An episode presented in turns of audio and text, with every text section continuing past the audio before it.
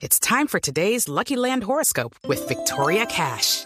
Life's gotten mundane, so shake up the daily routine and be adventurous with a trip to Lucky Land. You know what they say. Your chance to win starts with a spin. So go to LuckyLandSlots.com to play over 100 social casino-style games for free for your chance to redeem some serious prizes. Get lucky today at LuckyLandSlots.com. Available to players in the U.S., excluding Washington and Michigan. No purchase necessary. VGW Group. Void or prohibited by law. 18 plus. Terms and conditions apply. Son las 8 de la noche. Aquí comienza Mesa Blue con Vanessa de la Torre. Muy buenas noches y bienvenidos a Mesa Blue. De los amores negados, lo que le falta el tiempo. Ella que todo lo tuvo. El penúltimo sueño. Memorias de un sinvergüenza de siete suelas y algún día hoy. Es Ángela Becerra, una mujer que ha sido traducida a 23 idiomas, que comenzó su carrera por un lado muy distinto a la literatura, que es además una de las escritoras más importantes que tiene Colombia, aplaudida, reconocida y a mí me ha fascinado conocerla, tuve el gusto de estar con ella en el Hey Festival y por eso me la traje a la cabina de Mesa Blue para compartir con ustedes nuestros oyentes toda la magia y la dicha que es esta mujer. Ángela, bienvenida a Mesa Blue y gracias por venir. Bueno, no, gracias eh, a ti por la invitación. Además es que eh, fue una química mutua. se nos quedó en el tintero más de, más de la mitad. Eh, la hora se nos fue volando y creíamos que estábamos en 20 minutos solo.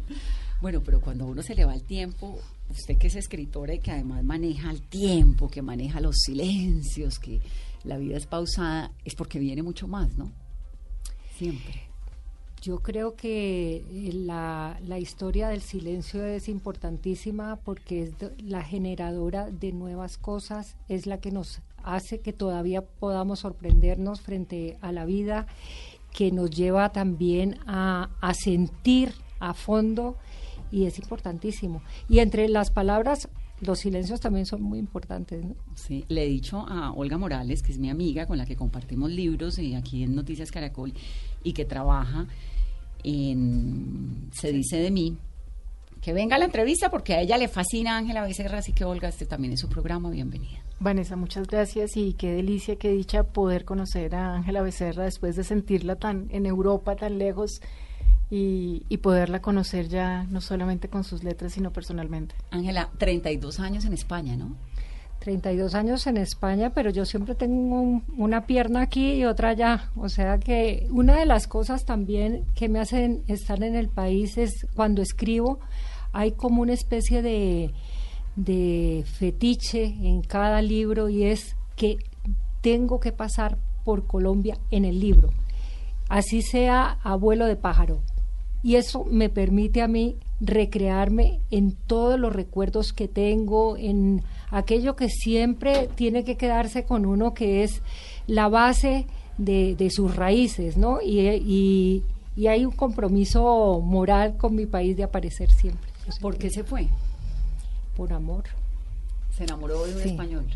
Él se enamoró de mí. no, fue una cosa mutua, pero eh, la verdad es que yo nunca pensé que, que, que eso fuera a durar todo lo que lleva. ¿Dónde lo conoció? Lo conocí en el auditorio de Scandia, aquí en Bogotá, y era un gran creativo publicitario y en ese momento venía a dar eh, clases sobre creatividad y yo pagué por conocerlo. ¿Cómo te parece? No puede ser. Entonces sí. usted era la fan que quería ir a conocerlo y luego él se volvió el fan suyo. Bueno, yo trabajaba como directora creativa en una agencia. Claro, porque usted y, era publicista. Exacto, y entonces eh, nos conocimos, pero la verdad es que además eh, yo pienso que el tema del destino es una cosa muy tremenda, ¿no? Porque Nunca me imaginé que yo iba a acabar viviendo en España, nunca me imaginé que, que era el, eh, el, hombre de mi vida, ¿no? Porque yo acababa de salir de una relación y había dicho, ay, ya no me voy a meter en ningún en, ninguna relación más, quiero estar sola. Era como mi deseo porque me había casado a los 16 años, o sea que, bueno, eso ya es para otro para otro cuento. Eso da para pa una novela. Otro, otro, sí, eso da para una novela, pero yo creo que será como que la última que escriba y espero escribir muchas más, así que... Y entonces lo conoció, se enamoraron y terminó usted viviendo en España. Yo fui a hacer un, un stage en la, en la agencia como creativa y el stage pues lleva 32 años, ¿no? O sea, empezó como un stage, a los 15 días yo ya me eh, dije, me tengo que devolver y dijo, no, no, no. ah, pero entonces usted con él vivió la transición de ser publicista a ser escritora. Claro, yo con él mm, trabajé 13 años más, fui vicepresidenta creativa de la agencia y eh, el estrés me, me, llevó a abrir esa ventana. Es que hay una cosa que para mí fue fundamental desde pequeña y, fue el tener la palabra como eh, vía de escape frente a, a, cosas que para mí eran agresivas, digamos. Y esa, esa ventana que yo abría era la escritura, que eh, te había comentado que yo escribía diarios y desde muy pequeña escribía como pequeños cuentos de donde a, una niña le pasaban las cosas más increíbles que a mí no me podían pasar.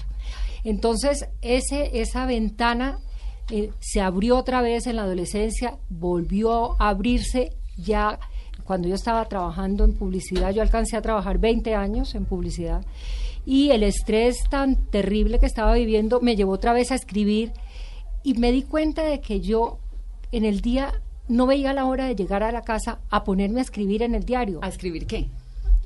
Reflexiones sobre, sobre todo lo que me estaba pasando, porque eh, eh, la vida como, como ejecutiva, digamos, era una vida de perfecciones totales que nosotras las mujeres nos, nos imponemos y tenía que ser la, la gran madre, la gran eh, creativa, la gran productora, la gran, todo, la gran. Y entonces todo eso y la gran esposa y la gran amante y todas las cosas que nosotros sí, la como mujeres y la gran empleada y sí, ¿no? que le toca hacer un montón de cosas. Sí, sí. Entonces eh, allí como que vaciaba todas esas rabias, ¿no? Y mm, corté con la publicidad. Dije voy a hacer como un año sabático. Me fui a la India. En la India ahí sí ya se me giró totalmente la cabeza.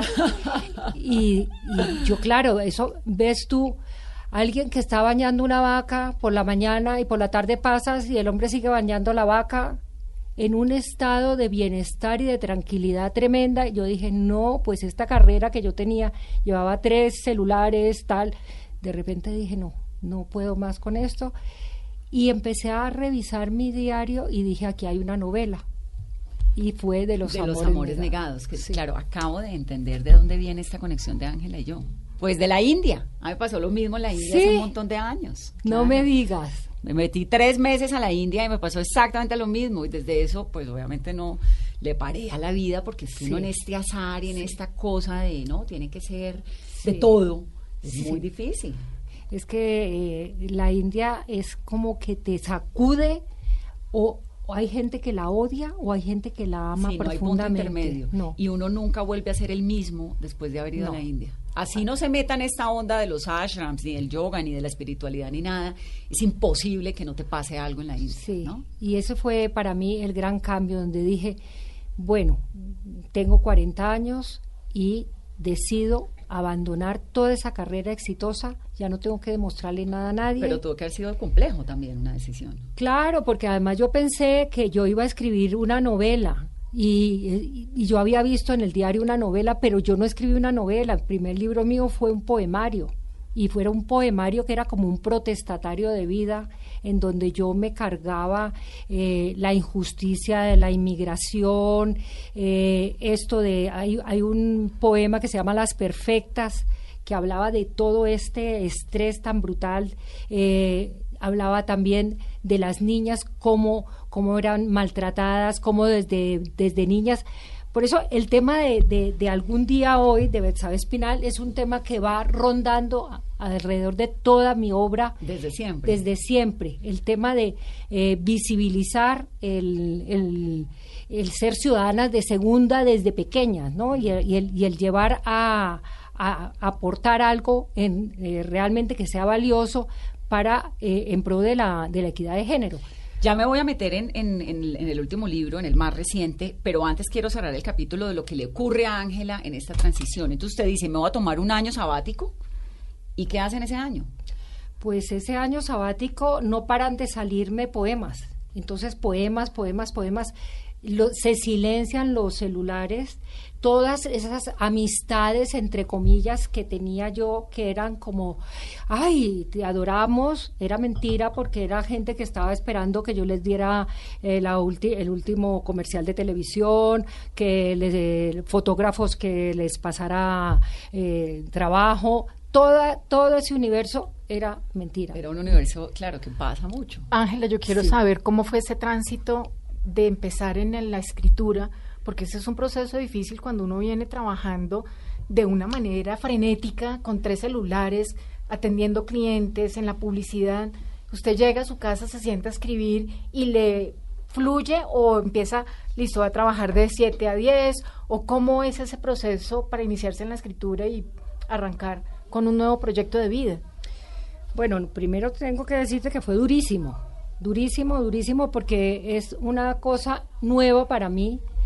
Eh, yo estaba habituada ya a la adrenalina de, ese trabajo estresante que era la publicidad y de repente como que no sabía qué hacer con mi tiempo, ¿no? Era... Eh, entonces, lo bueno que, que, tuvo el viaje a la India fue que yo empecé a hacer yoga, empecé a, caminar, a escuchar el silencio, a volver otra vez a recuperar aquella niña perdida que se había quedado, que yo creo que uno siempre tiene que conservar esa, esa, esa parte niña, porque es la que nos salva. La parte niña es la donde nos reímos, donde nos burlamos, donde, donde somos capaces de, de ilusionarnos. Y esa parte siempre está pisada por ese afán de, de, obtener lo que nos enseñaron, ¿no? que teníamos que ser exitosas, teníamos que ser grandes profesionales y demostrar el triple que los hombres. Entonces, el principio fue muy duro por, porque tenía que crear una rutina para ese nuevo, esa nueva vida que yo tenía. Y eh, en los poemas hay algo que es muy, muy bello y es que tú estás conectada, eh, el alma está conectada a tus dedos. No, puedes escribir un poema, yo por lo menos no puedo escribir un poema en un computador, imposible. ¿A mano? Tengo que escribir a mano. Lo que es eh, eh, poesía, lo que son, sí. Entonces es como, ahí te está diciendo lo, lo íntimo que llega a ser eso, ¿no? Cuando, cuando salió toda esa eso era como un dique que, está, que, tenía todo reprimido y eso salió en una cascada brutal. Entonces ya dije, aquí no hay horarios, los horarios te los tienes que poner tú.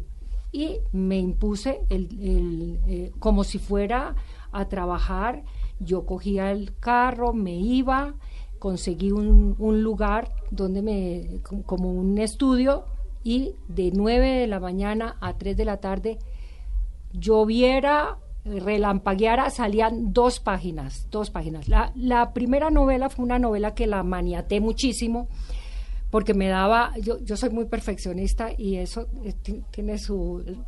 la gran cualidad tuya también puede ser el peor defecto. Entonces, eh, no la dejaba respirar casi porque me daba afaño. Tal capítulo tiene que tener tantas eh, páginas. Este, y me di cuenta de que no podía ser así, porque ella, yo no, no era dueña de esa, de esa novela. La novela también había cogido vida, propia. Entonces empecé a, darle respiros. Que además el nombre es divino, de los amores negados. Pero todos los nombres de tus novelas son preciosos. ¿De dónde salen esos nombres? Ay, yo no sé. cuando, cuando empiezo a escribirlos, salen en alguna frase o algo. Esta novela de, se llama De los amores negados. Y yo pensaba que la había maldecido poniéndole de los amores negados porque no la quería nadie, no la quería publicar nadie. Y fue un éxito. Imagínate. Entonces yo, yo eh, cuando acabé esa novela, que la acabé, es la novela más dura que he escrito por una razón, porque de todas mis novelas es la única que no tiene diálogos. Y resulta que los diálogos son las respiraciones de la novela y yo pensaba que iba a ser mucho más fácil escribirla sin diálogos.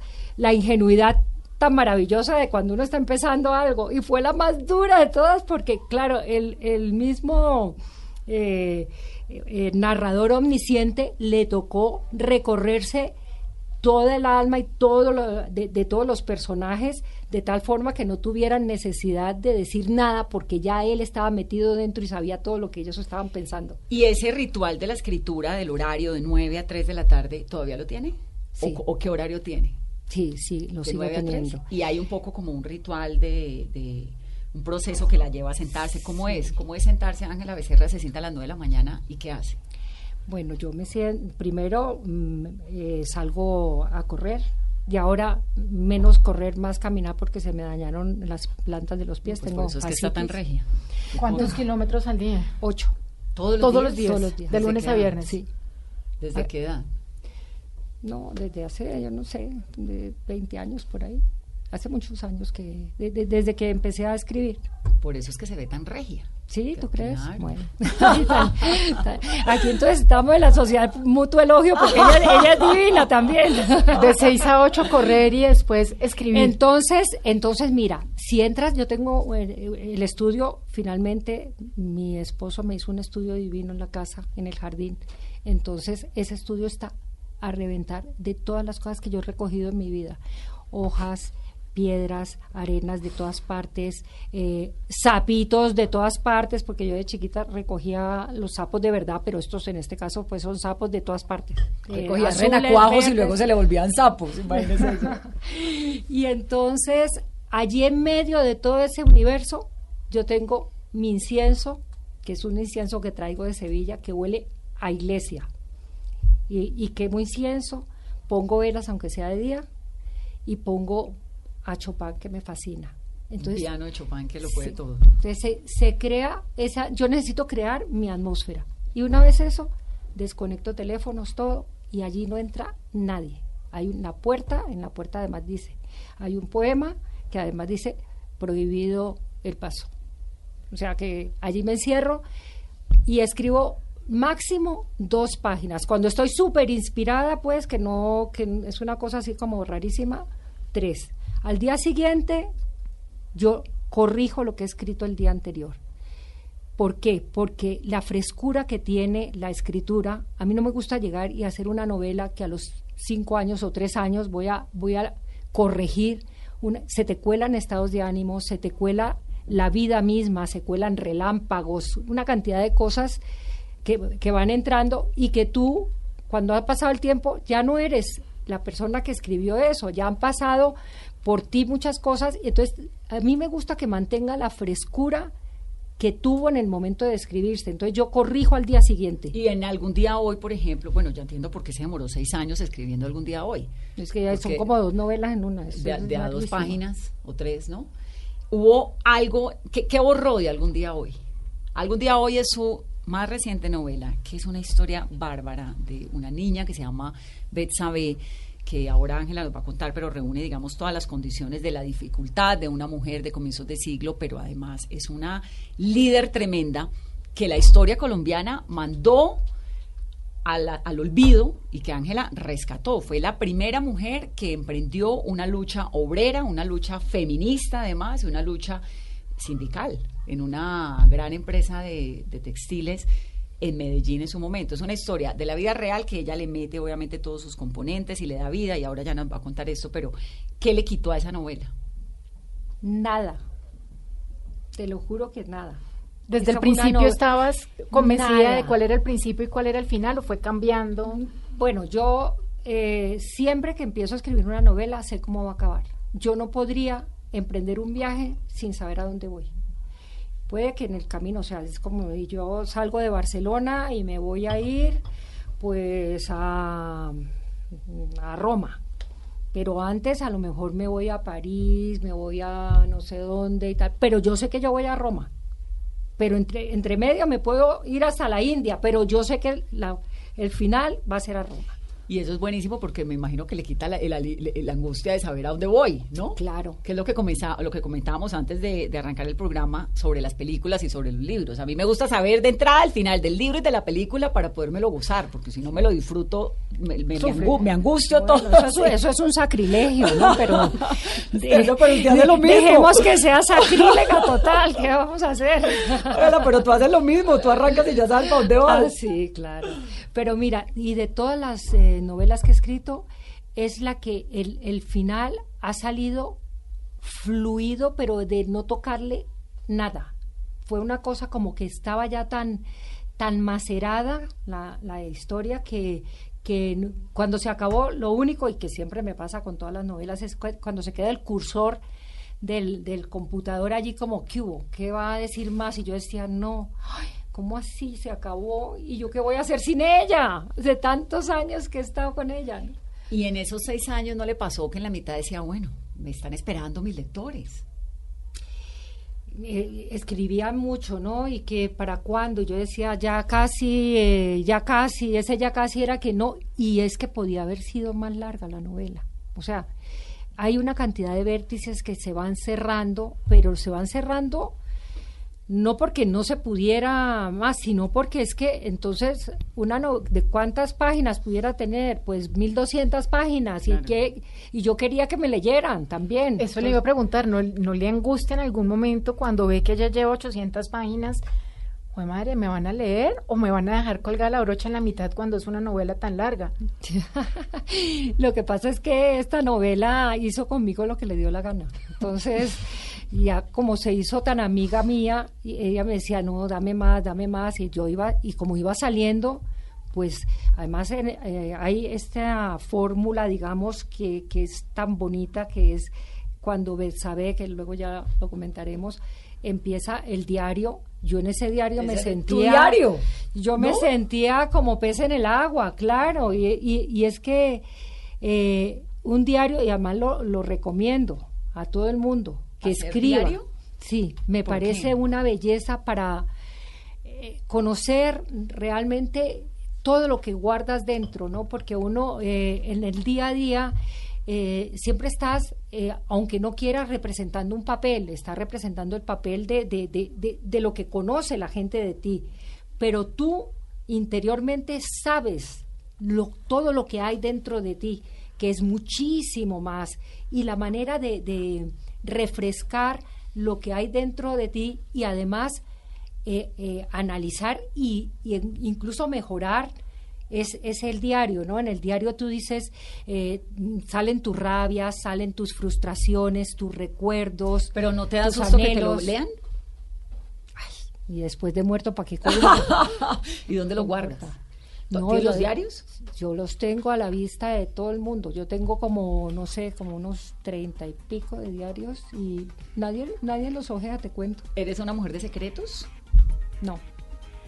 Ya todos mis secretos están por ahí, incluso escritos y todo.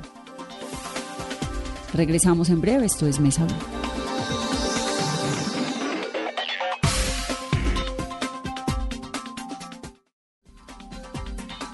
Continuamos, esto es Mesa Blue Literaria, hoy con Ángela Becerra. Bueno, contemos la historia de Betsabe. ¿De dónde sale Betsabe? ¿Cómo la conociste? Porque estuvo escondida durante tantos años para la historia de Colombia siendo una mujer importante.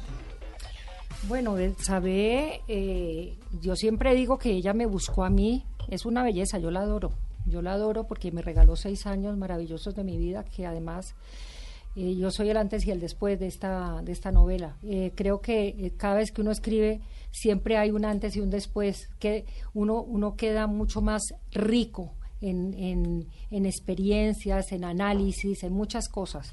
Y esta, esta niña, que además era bellísima, mm, me, busca, lo he dicho muchas veces, me busca en la pantalla de la televisión, por cierto, de Caracol, que estaban pasando un documental y era el final. Y, y está ella a toda pantalla y me está mirando directamente a los ojos.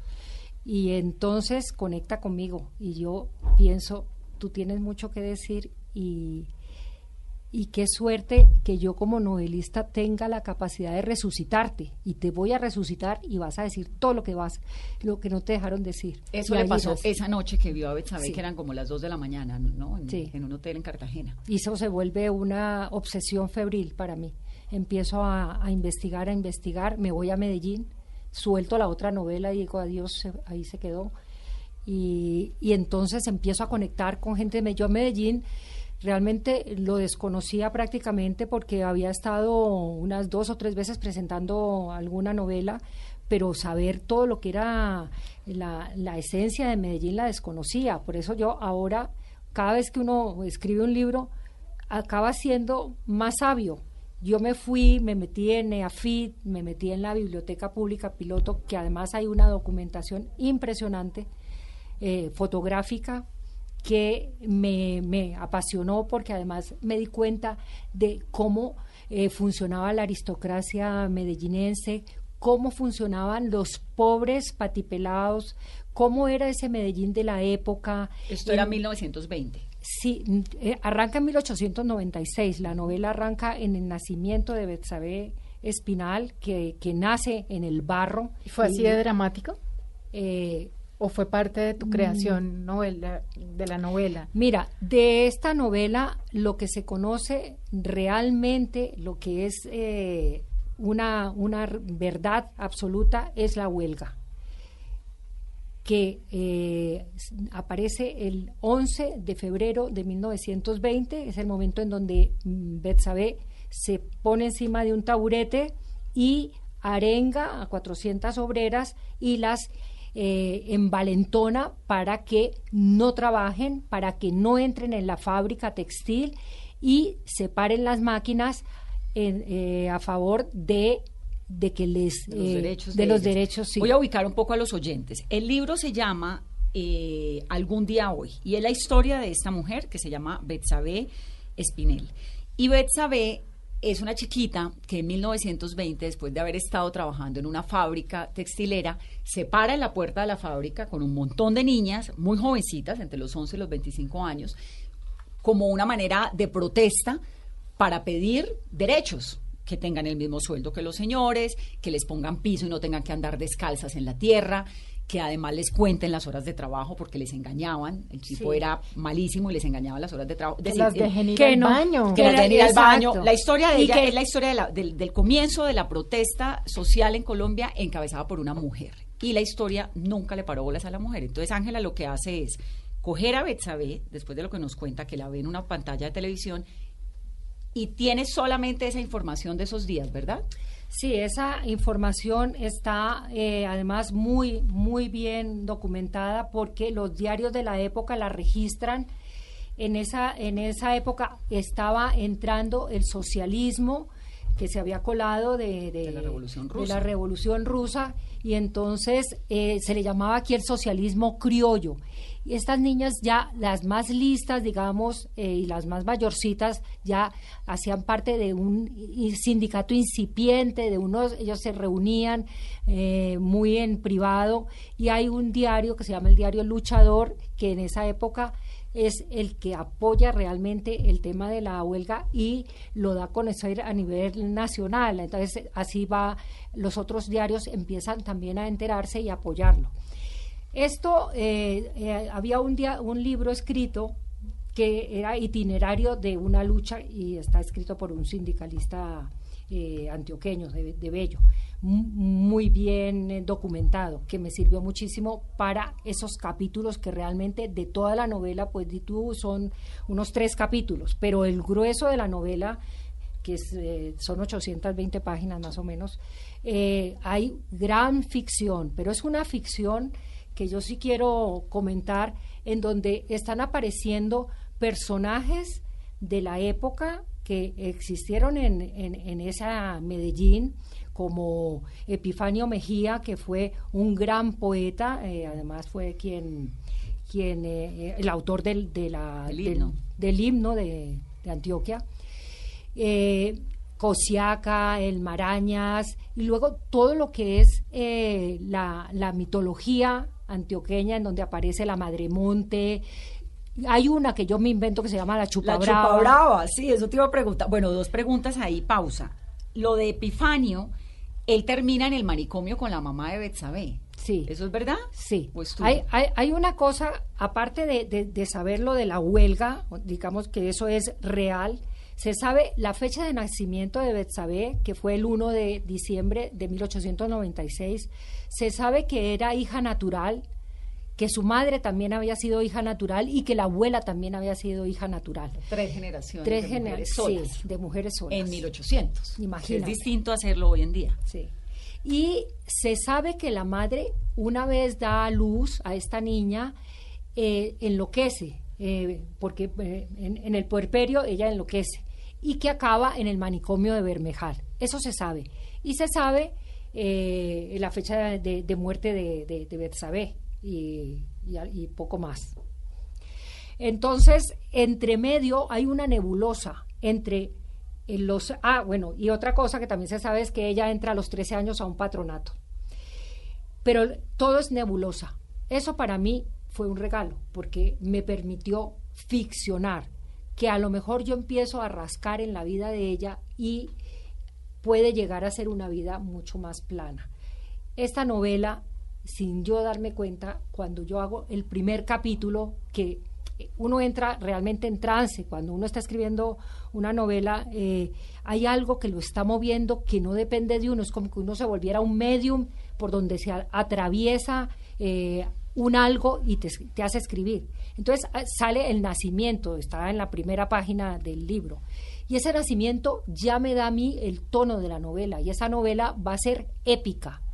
De tal forma que yo, para poder ficcionar toda la, la novela, tiene que tener ese carácter épico y ese carácter épico no se lo puede dar una eh, historia plana en un pueblo en donde a lo, a lo mejor ella está eh, metida con la abuela o yo eh, necesitaba que ella fuera lo que en realidad a mí esa imagen me mostró Lo del nacimiento, que es en medio del barro, con este rayo que atraviesa, que es un... Y un por toda la novela fuerte. vemos a una mujer que siempre está oliendo a naturaleza, que Sí. expele Eso sí vida es de ella, eso alguna. sí es Ángela. que le, sa- le sale musgo, le salen Como. Ángela, es que yo la vi y le dije, usted es igualita a Betsabe, tiene musgo por todo lado. Betsabe es regia porque Betsabe a donde llega le sale musgo. Ángela es igual, mírala, ¿no? yo, yo- no, yo todos los días me tengo que Cortar eh, el cortar musgo. el musgo, sí. no, la, la historia, eh, la verdad es que, y yo me eh, hice una simbiosis con Betsabe grandiosa, pero es porque yo he sido una niña, fíjate que digo niña, con la edad que tengo, muy eh, rebelde, muy rebelde. Entonces, yo al, ver aquella, aquella mujer y al ver todo lo que ella había hecho, yo me identifiqué perfectamente con ella. Además que esta eh, Betsabe, eh, yo la imagen de ella la llevé a una, a una fisonomista. Porque yo, yo con, con la, con la foto de ella, yo empecé a esbozar, esta niña es así, así, así, así. Estaba dándole un poco lo que era eh, su personalidad. Pero la mandé a una fisonomista y me dijo exactamente lo mismo. ¿Y la fisonomista qué hace? Coge la foto y dice, esta señora tiene el carácter Sí, así. sí. Ah, qué interesante. Sí, muy interesante porque es- además eh, se suponía que era la única foto que existía de ella. Resulta, el libro, además. Sí. resulta que después yo quería poner al final de la, del libro la foto de ella y también la foto porque ella entra a un patronato a los 13 años. Y eh, hay una foto también de las huelguistas que la hace Melitón Rodríguez, que era quien fotografiaba solo a los pobres. Entonces hay, una, hay un registro maravilloso. Y me pongo con lupa a mirar la foto del patronato. Y ella es la que está en el centro de la foto con 13 años y está delante de todas. Yo la descubro. Yo amplío la foto, la encajo con la otra en el, digo, esta es. y la tenemos allí, hay otra foto de ella. Entonces, esa niña ya desde pequeña se ve Fuerte. fuerte. Entonces tenías que tener, ponerle un parto duro como el que tuvo una amiga y un amor. Sí, sí. ¿No? Había, eh, sí, era, era un canto a la, a la liberación de las mujeres, pero sobre todo yo quería hacer un monumento a la amistad, a esa sororidad, ¿no? A esa, y, y dónde lo iba a hacer yo. Cuando estoy mirando todas esas fotografías, la de las ricas y la de los pobres, descubro que en las mujeres algo las unía en esa época y era su condición de mujer. Ahí no valía el que fuera rica o pobre, éramos ciudadanas de segunda, como, como no paro de decirlo. Entonces era muy importante enseñar esa, eh, en las antípodas sociales esa otra niña que se llama Capitolina Mejía Chavarría, que vendrá de una familia numerosa, todas mujeres, donde además la madre la, la, rechaza, En nacen en el mismo momento y eso está en el segundo capítulo que o sea que no, no estoy haciendo un spoiler de nada. No, no, no, y ella es divina, la, la, imagen de Capitolina es una niña preciosa a la que rescata también sí, y su mamá. Y, y, y, tú usaste una frase muy fuerte ahí que son dos niñas huérfanas teniendo madre. Sí, exacto. Y, quien va a asumir el papel de padre, de madre, de madre, es, es un mulato divino que se llama Cenicio de la Cruz, que al darse cuenta que estas niñas eh, es, es, un, es un, un, señor que trabaja en la, en la casa de, estas, de esta niña rica, acaba eh, suplantando a esas madres que no han querido ser madres de estas niñas. Ángela, eh, descubrimos una esencia linda de la relación que ellas tienen dos con los fantasmas, con los espíritus, con, esos antepasados que seguramente sí las querían, sí en algún momento ellas se sintieron amadas y que fue un elemento muy lindo porque de alguna manera ellas se reencuentran con el amor que nunca han sentido de parte de nadie. Sí, es que eh, hay, hay, una magia que envuelve toda la, novela y es la, posibilidad de recuperar eh, personajes como Cástida, la abuela Cástida, que además eh, es, es muda y la única forma que tiene, digamos, de acercarse a ellas es eh, a través del pelo le, crece, le crece, le crece y las, y las, las, acaricia. Hay un momento en que aparece, que baja por las escaleras el pelo y, y, recoge a esa, a esa capitolina cuando está, cuando se siente sola, ¿no? Eh, esa madre que está regañando a su hija, una madre muerta que está regañando a su hija por no cumplir con el deber de ser una buena mamá. Entonces, hay, aparecen personajes dentro de la historia que van a ir eh, cubriendo los agujeros de esa orfandad, ¿no? Esto de Mejía, Echavarría, meterse con la empresa textilera de Antioquia, porque todo tiene un fondo de una crítica social muy fuerte. ¿Le ha traído problemas de algún tipo o críticas? Eh, yo eh, quise, por respeto a, a los descendientes de, esta, de estas familias, eh, no, no poner los nombres exactos, pero todo el mundo sabe quiénes son. Aunque yo mm, le puse al, al, empresario, este empresario que cuando Betsabe Espinal eh, para la fábrica, que ellos se dan cuenta de que se les paró la fábrica y no están produciendo, este señor, eh, yo le puse el nombre de Benigno Morales Santos. Benigno porque era maligno total, Morales porque de moral no tenía nada y Santos porque era un diablo. Total que eh, todo el mundo en Antioquia sabe quién es ese con los, el nombre, apellido y tal, pero también conozco algunas de sus descendientes y no tienen nada que ver con, este señor, por ejemplo, aparte de... de ese era el dueño de la fábrica. Él era el dueño de la fábrica. Que tenía un con, capataz que era. Con otro, con, eran tres mm. los socios. Uno de ellos llegó a ser gobernador de Antioquia y presidente de la República. Sí. sí. También. Ahí está la pista. Blanco es gallina, lo pone, ¿no?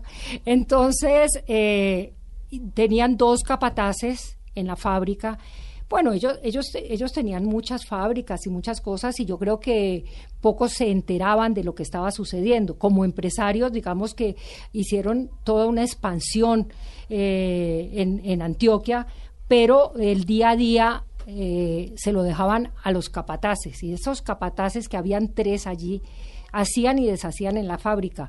Estas niñas que entran a la fábrica, son niñas entre 11 y 25 años, como, como bien lo dices Vanessa, eh, que había acababa de pasar la guerra de los mil días, había muchas madres que habían quedado eh, viudas y eh, mucha pobreza. Entonces esas niñas las reclutaban en esos patronatos y las adoctrinaban y las aconductaban para el trabajo de hilanderas que además necesitaban manos finas para poder trabajar los telares. ¿Qué hacían estos hombres? Pues se sentían con el derecho de abusar de, de ellas sexualmente. De muchas abusaron, estas niñas, muchas acabaron en la prostitución, otras acabaron en el manicomio y, y, y otras tenían que aguantarse y esto, esto, esto fue una realidad. Entonces, esto, más que le retrasaban los relojes, más que no las dejaban ir al baño y que muchas se orinaban delante de lo... Era una cosa terrible. Hay, hay un parto también dentro de, la novela. que es bárbaro, y, que no les dejaban poner zapatos para que no, tuvieran que agacharse a amarrarse los pies. Sí, toda esa documentación, sí, toda esa documentación, ¿qué tan real es? ¿De dónde sale? Absolutamente real. O sea, yo tuve acceso a hay una, un centro de documentación de la fábrica. Esta fábrica eh, luego fue reabsorbida por otra más importante, ¿no? Y en el momento que yo fui a recuperar documentos, había una niña de 20 años que era la encargada de eh, los archivos y estaba tirando cantidad de archivos, pero una barbaridad de unos eh, eh, asentamientos de estos que se hacían con papel carbón a mano eh, y sale la firma del dueño, del famoso, hablando de que las bueyes se les se habían cargado el algodón, etcétera, etcétera. Yo dije, ¿qué vas a hacer con todos esos libros? Dijo, no, es que no podemos tener tanto, los, los estamos quemando. Entonces yo elegí unos y me los llevé a Barcelona porque los estaban tirando. Y entonces allí hay una cantidad de documentación impresionante. Que claro, los tengo. que dices que te hubiera dado para otro, para seguir. Pero claro, y luego cuando yo, eh, yo vuelvo tres veces a, Medellín, eh, la persona que había hecho el, el, libro de itinerario de una lucha, que es el que habla sobre la huelga, me hace un paseo por, por Bello por, por los sitios donde, donde supuestamente ella, ella estuvo y me lleva hasta el, hasta el sitio donde ella pasó los últimos momentos de su vida, que ya fue en Medellín, muy cerca del cementerio de, de los pobres. Esa señora, que es una vecina de ella, cuando, cuando Betsabe tiene unos 32 años, eh, ella tiene unos 7 años esta señora me cuenta de viva voz cómo era Betsabé, lo que hacía por la mañana, porque salía, ella, eh, ella termina siendo también directora de un patronato, bueno, etcétera. Y esta señora daría para otra novela impresionante. Yo empecé a coger información, esa señora tenía unos 90 y muchos años. Era una cantante, esta es otra historia. Y esta señora al día siguiente de haber hablado conmigo, yo la tengo grabada y todo, perdió la voz y a la semana murió. Entonces, bueno, que la documentación de todo eso mm, ha hecho que esa novela tenga tanta riqueza. Claro, tiene un componente histórico fuerte, real, muy grande. Sí. Con una mezcla de realismo mágico, que es lo tuyo también, ¿no? Sí y con un pasado, ahí yo quiero meterme un poco en, esto de crecer en Cali, porque lo de Betsabe es impresionante, lo del musgo, que bueno, nos reímos ahora, decimos que Ángela parece Betsabe llena de musgo, pero realmente tiene un componente de, una conexión natural muy fuerte. ¿De sí. dónde sale eso? Mira, yo, yo le tengo que dar las gracias a Betsabe Divina porque eh, con el paso de los años uno se va olvidando de, de los recuerdos y no es que se olvide, sino que uh, tiene como un, archivo y, ya está como medio apolillado, eso ya está como, las páginas ya son amarillas y ya huelen un poquito a moho. Entonces, eh, como ella estaba tan, tan, esquelética, porque yo no tenía pasado para ella, entonces de repente ella misma, o sea, el, el, el, el, sentirla a ella como tan vegetal, en el momento en que yo escribo el primer capítulo, ya me evoca toda mi niñez. Entonces yo empiezo a ser niña con ella. Empiezo a caminar, nosotros vivíamos en una, nosotros éramos una familia muy pobre y eh, la manera que teníamos de entretenernos era eh, eh, el monte, era salir, y delante había el río Cali, entonces yo salía en las vacaciones y cuando llegaba del colegio a recoger renacuajos. Me los metía en los bolsillos, los llevaba a la casa, hacía mm, competiciones con los renacuajos que me se moría. y de alguna manera vemos todo esto en el libro porque vemos los renacuajos, los pájaros, el verde. Yo me estaciaba. Yo no, yo era una niña muy callada y a mí y mis hermanas se peleaban conmigo porque yo no quería nunca jugar con ellas. A mí me gustaba quedarme en silencio en un rincón. Pero mi mamá muy linda decía, déjenla a ella, que ella vive en otro mundo. Y mm, de verdad. Y ese mundo aparece en la, en la novela. Luego, en la, en la niñez, eh, nosotras eh, terminamos en un colegio que era, eh, había un colegio que era el, Colegio de las Ricas, tenía un centro cultural, era el Colegio de la Presentación del Aguacatal y era el Colegio de las Pobres, que era Centro Cultural de la Presentación San Fernando. Allí íbamos nosotras, las becerra, digamos. Entonces a las, a las ricas las dejaban ir con, había un moño que se ponían en, la, en el vestido, era la la jardinera pues con, con, la camiseta blanca y el lacito en la y las pobres no teníamos derecho a llevar el, el moñito. no puede ser. Eh, entonces la, habían unas monjas muy crueles allí que además se, reían de, de, la pobreza de nosotras, ¿no? Me acuerdo que además las ricas recogían eh, mm, eh, comida y la repartían los viernes a, las pobres y las pobres nos tocaba llevarla en el bolso, entonces todo el mundo sabía que éramos las pobres porque salían las, los ramos de las cebollas y de todo. Y claro, pues uno olía a cebolla, a, papa, todo. todo.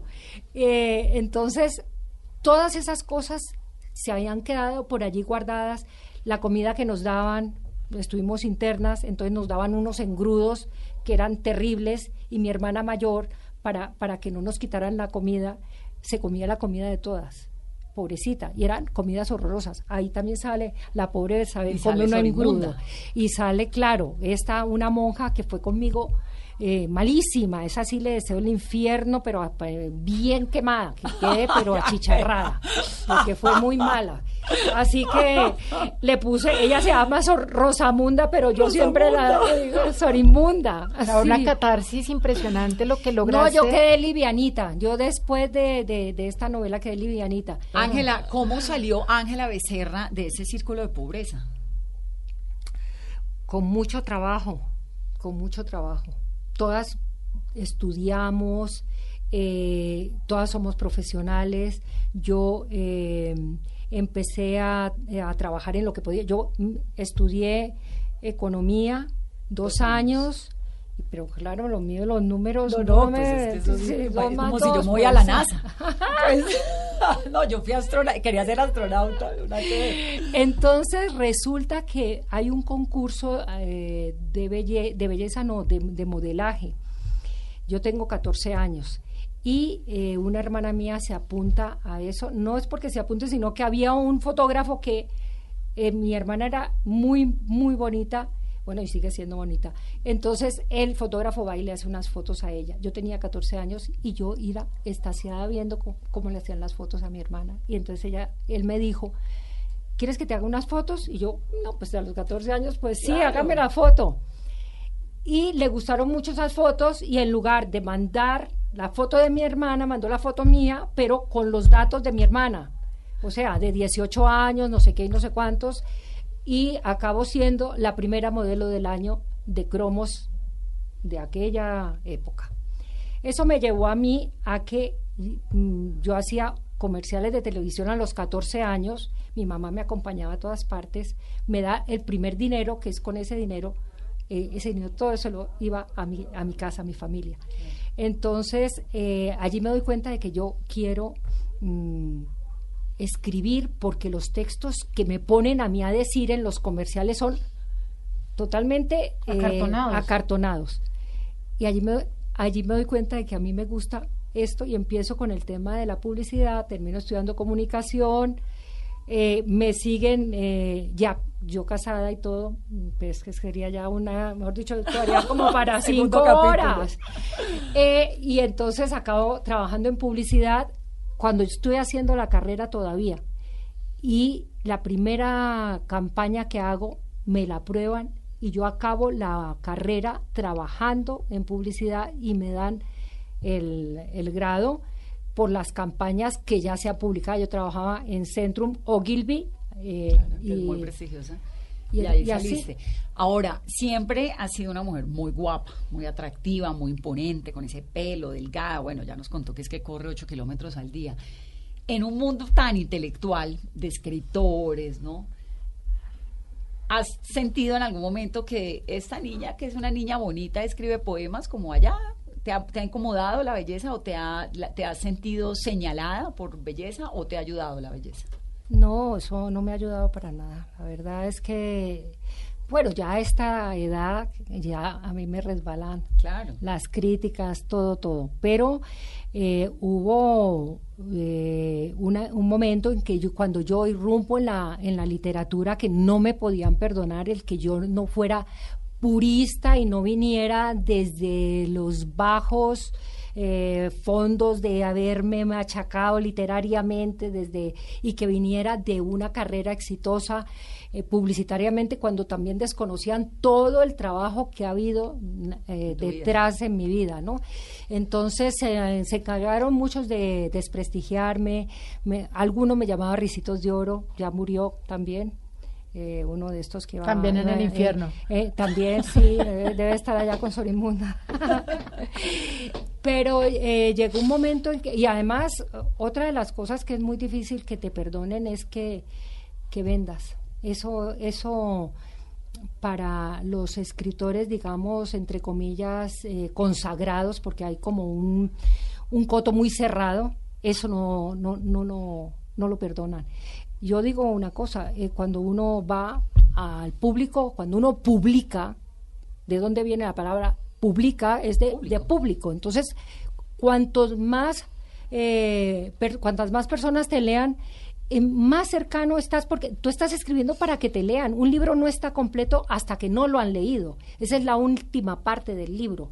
Un libro se queda como un bello durmiente cerrado y hasta que no le dan el hálito de vida, que es cuando, cuando deciden trabajarlo, porque hay un acto que, que es, es un acto que tú no puedes regalarle al lector y es que ellos te tienen que leer y, esa, y tienen que pasar renglón a renglón por tu escritura allí, y de, esto he hablado muchas veces, eh, que sea tan importante el que el texto lleve una carga de música para que eh, haya ese baile que tiene que existir entre el escritor y el, y el lector, ¿no? Que es esa cadencia. Por eso eh, para mí es tan importante el trabajar los adjetivos, el verbo, el, las puntuaciones, porque eh, el, ritmo es, eh, en las puntuaciones el ritmo es muy importante. Claro, por eso escribes con Chopin.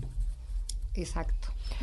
Ángela, hay una cadencia musical, como bien lo decías ahorita, y en esta cadencia musical siento que hay una reivindicación que casi que tiene notas sonoras de la mujer en la sociedad.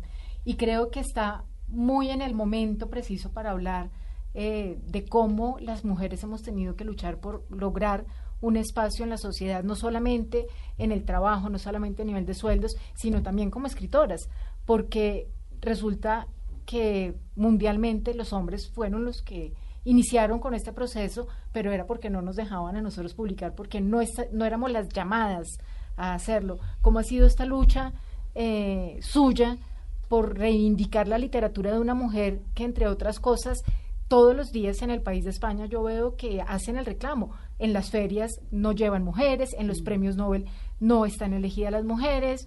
Eh, y siempre nos ponen como la pata encima diciéndonos, no, no, no, no, es que todavía no es el momento. O aparte que digan eso, es que también hay una clasificación terrible, ¿no? Y es que escrito por mujer, entonces es literatura femenina. ¿Qué quiere decir eso? La literatura no tiene, no tiene sexo, no tiene género O sea, la, la, palabra no es ni masculina ni femenina, ¿no? Aunque es la palabra, tenemos que decir que es una belleza, que se llame palabra. Eh, mira, es triste que apenas ahora estemos en esta lucha. Esto ya tendría que haber sido una cosa del pasado pasado. Es triste, pero es una maravilla lo que está sucediendo. Cuando yo empecé a escribir esta novela, ese nuevo feminismo que se está dando ahora, que es un feminismo precioso, porque es un feminismo que está exaltando la feminidad, el instinto femenino, la inteligencia, el poder organizativo que tiene la mujer, esa, esa, esa capacidad que tiene de, de, de, poder llevar tantas, tantas cosas, ¿no? Y de poder saber hacia dónde dirigirse. Todo eso eh, se había perdido en el feminismo anterior, ese rancio que lo único que hizo en ese momento, queriendo hacerlo bien, porque hay que decir que, lo quería hacer bien, lo que estaba haciendo era copiar patrones masculinos para hacerse respetar. Cuando viene este libro, mm, que yo empiezo a escribir, todavía no ha sucedido el discurso de Emma Watson, no, no ha dado su discurso, ni ha aparecido el movimiento Me En, ese, en este momento este feminismo ya no tiene vuelta atrás. Yo creo que es un feminismo que está muy acorde con, la mujer, con los valores de la mujer. Y en este feminismo el hombre no se siente eh, mm, atacado. Al no sentirse atacado, está sumándose a esto. Es una cosa... Si no se trata de acabar al otro, sino de andar juntos. De andar juntos. El 52% de los cerebros de la tierra son femeninos, el 48 son masculinos. No podemos renunciar a ninguno de los dos. Puede que un día se iguale, ¿no? pero en este momento esa es la realidad. Eh, es, es una labor muy difícil. ¿Por qué es muy difícil? Porque se necesita un cambio en la educación. En la educación ya desde, desde la casa la misma madre, la misma mujer. Yo recuerdo cuando yo era pequeña que mi mamá decía, atienda a su papá, recójale el plato a su hermano. Eh, era, lo, era, lo usual. Claro. No era ni malo ni bueno, era lo que era. Si las, si las eh, mujeres no tenían carrera, no pasaba nada, porque la carrera era aprendan a ser sumisas, a conseguirse un buen partido y ya el hombre tenía que ganarse el sustento, tenía que ser el fuerte, el no sé qué. Entonces, todas esas eh, estereotipos, todos estos patrones también han afectado de alguna forma al hombre, porque el hombre en este momento también se, se le negó eh, la emocionalidad. No, y terminamos metiéndolos en unas bolsas donde no necesariamente caben todos. El violador eres tú, ¿no? ¿Quién dijo? No, todos los señores son. Sí, ¿no? Sí. O prohibido echarle piropo a una mujer. ¿Quién dijo? No, Poco. tampoco. Eh, hay que respetar el espacio y yo creo que, que, tiene que haber una educación diferente, que tiene que haber una eh, asignatura que sea de eh, enseñarle al, al, niño, al bebé, al que está ya entrando a parvulario a los tres años, lo que es la, la mujer y lo que es el hombre dentro de la igualdad. Mira, a mí hay una cosa que eh, yo, ya sabes que he sido abuela hace relativamente poco, a él le dedico mi, mi libro Alejandro. Entonces le estaba comprando unas camisetas. Y en esas camisetas yo me quedé asombrada de ver la agresividad que hay ya en los muñecos que estaban eh, eh, impresos en las camisetas. Es el, el, animal con las fauces abiertas, el otro que está mordiendo la cola de no sé qué, todo, todo en plan de jaja, jiji, pero no es así. Y en cambio, en el de las niñas, incluso en todo este tema de, del consumo, ya se está inoculando esa, eh, es, esa diferencia. Es muy interesante. porque, interesante y nos da para otro programa. Ángela, se nos acabó el tiempo, pero gracias por haber venido a esta cabina, gracias por rescatar a Betsabe Espinal, gracias por contarnos tantas historias, por además abrirnos camino a las mujeres en ese mundo literario y por contarnos tu secreto de correr 8 kilómetros diarios, que por ahora no lo vamos a seguir. Yo sí, yo sí, yo sí. Yo ya voy en espero llegar a 8 diarios. Me encantaría, pero no. No la logró. No, no te lo recomiendo porque se te van a dañar las plantas de los pies. Bienvenida siempre, qué gusto. Muchísimas gracias. Ay, y les recomiendo que lo lean, que lo lean hombres y mujeres, que es para los dos. ¿Y cuándo viene el próximo? Pues cuando ya me vuelva a encerrar en mi silencio, a lo mejor me tengo que meter debajo de una cama como hacía cuando era chiquita, porque de momento todavía hay mucha, mucha gira. No he acabado todavía con, de pasear a Betsabe, pero ya tengo la, la, idea, y ya tengo la primera página escrita. Perfecto, pues aquí la esperamos. Está su casa. Bueno, gracias. A ustedes, gracias por estar con nosotros. Esto es Mesa Blue Literaria hoy con Ángela Becerra.